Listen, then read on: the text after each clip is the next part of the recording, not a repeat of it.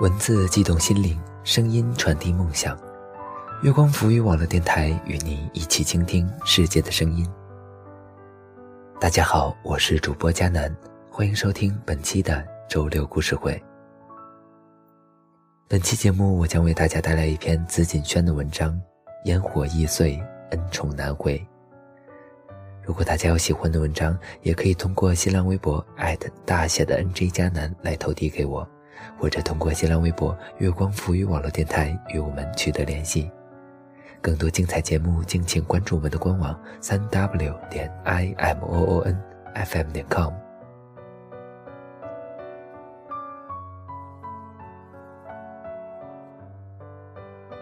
烟火易碎，恩宠难回。文：紫锦轩。薛佳凝喜欢不良少年孙耀虎。孙耀虎的生肖是猪，但他长得既不猪腰也不虎背，相反，他瘦得可怕。学校组织体检的时候，薛佳凝偷瞄了一眼，一米八五的个儿，竟然只有一百二十八斤。作为微胖界的薛佳凝，羡慕嫉妒死了。在心里把这个怎么吃都吃不胖的人大卸八块后丢进黄浦江喂鱼。想想看，有个人比你矮三十公分，然后有同样的体重，换做你，你会不会正眼都不想扫上他一下呢？但七天后的大扫除，薛佳凝擦完黑板报，从凳子上下来的时候，脚底踩空。整个人以鸵鸟的姿态栽进了水桶里，把正在擦玻璃的孙耀虎吓到了。他也脚底踩空，可人家本来就站在地上，所以他的下场只是扭到了脚。是的，双脚踏地，只需踮起脚尖就能够到那块和天花板只有半米之距的玻璃。但薛佳凝没那么好运呢。他把脸从兑了颜料的水桶中拔出来的瞬间，整张脸变成了调色盘。这是他第一次丢脸丢大了，而且还是在孙耀虎面前。孙耀虎翘起那只受伤的左脚，单脚跳到他面前：“喂，只有这个了，别嫌弃。”那是他已经擦过玻璃的抹布了。可是现在这个女生的脸。比抹布还脏。这个好心的举动被薛佳凝认为是挑衅。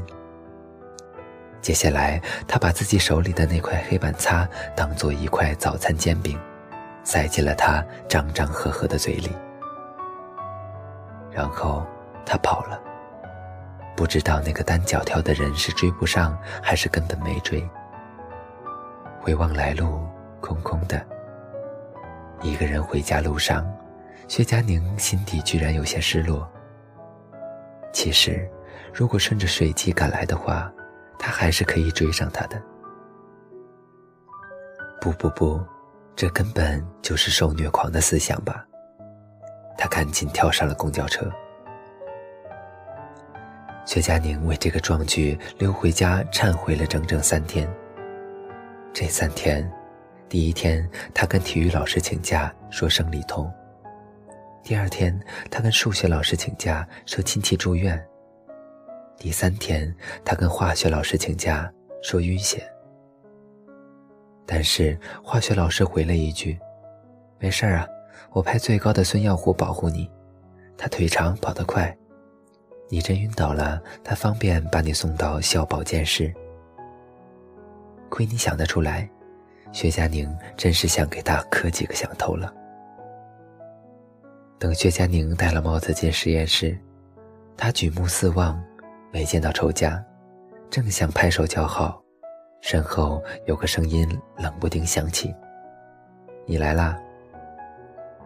回过头，在那个少年清澈的眼眸里，薛佳凝发现自己的倒影。他的鸭舌帽已经快被他拉到下巴处了。那场化学实验，薛佳凝和他早早解决任务。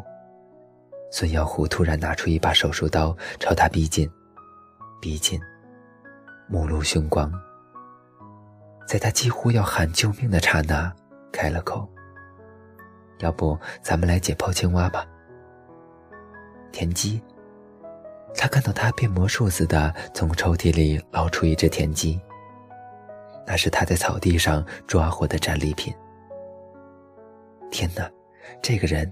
真的很有当杀人犯的潜质，没把他的小命咔嚓，真是业界良心了。薛佳凝一手冷汗，看他手起刀落，青蛙紧闭着的眼睛突然睁开了，圆鼓鼓的瞪着他们。死而复生？嘘，只是被热晕了吧？中暑的青蛙被挖空内脏，你看，喏。人家青蛙虽小，五脏俱全，这是他的心，这是他的肺，不像某些人，没心没肺的。你还记得那事儿啊？我记性是差，但是我记仇。对不起啊，对不起不值钱。这样，你帮我把这个冤死鬼给埋了，这样他夜里才不会来找我算账。墓碑我也准备好了。拿去用吧。哪里是墓碑，分明是一根绿色粉笔。薛佳凝在日光灯下一看，原来上面雕了字：“祝好教材永垂不朽。”哎，这个闪闪发光的神经病！神经病居然还说：“从纹路看来，这只青蛙应该很老很老了吧？”他作为青蛙王国的长老，跟我们一起升学、听课、送走一波波人，是我们的同窗。他们都是曾经抬头不见低头见的住校生。薛佳凝经常看到他跟一帮篮球队的球友打完球回来，卷起球服的下摆当扇子扇风，紧致结实的棕色腹肌形成一个田字。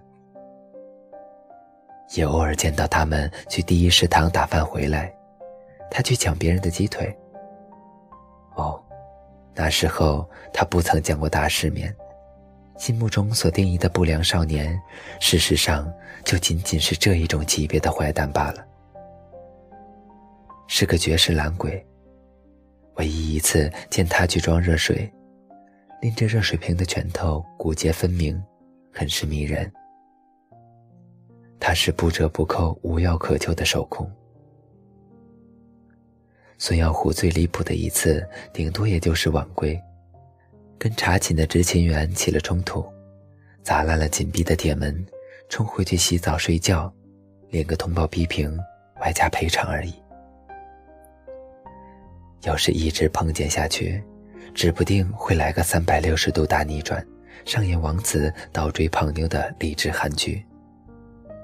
但没有，因为男女宿舍不在混居，而是新建一栋楼分开使用。这个意见是家长会上父母提议的。现在的家长真不纯洁，脑袋里装的都是什么呀？在落成之前，必须有一种性别的住校生先到校外住，也就意味着薛佳凝和孙耀虎中必须有一个人搬走。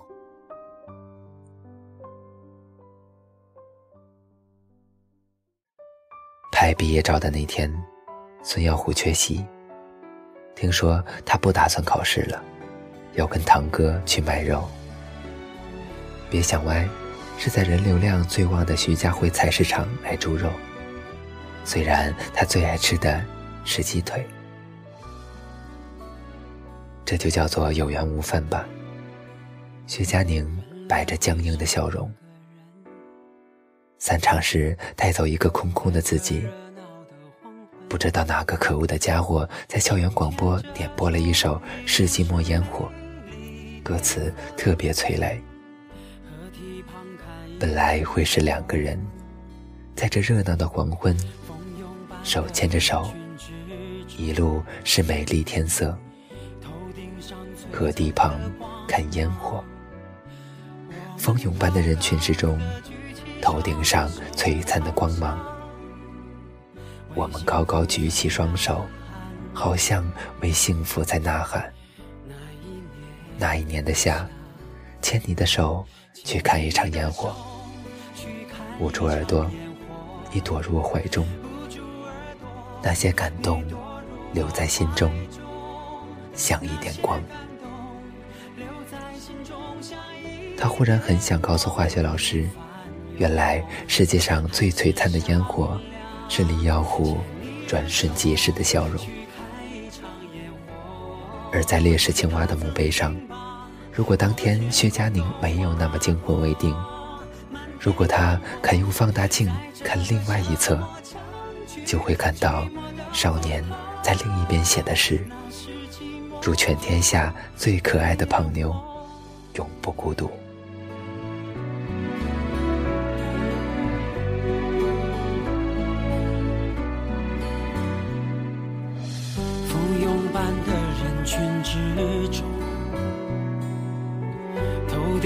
璀璨的光芒，我们高高的举起双手，好像为幸福在呐喊。那一年的夏。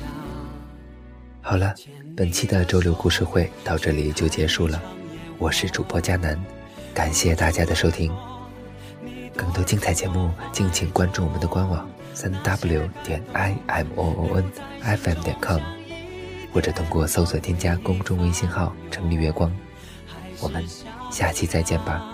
牵你的手去看一场烟火，他曾经把我天空都划破，满天光火，在这个夏末强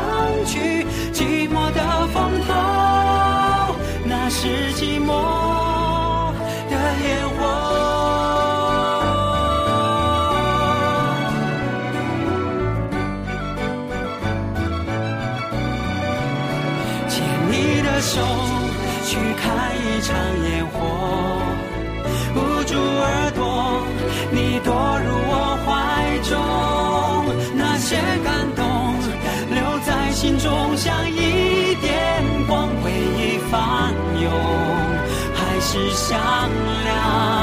牵你的手去看一场烟火，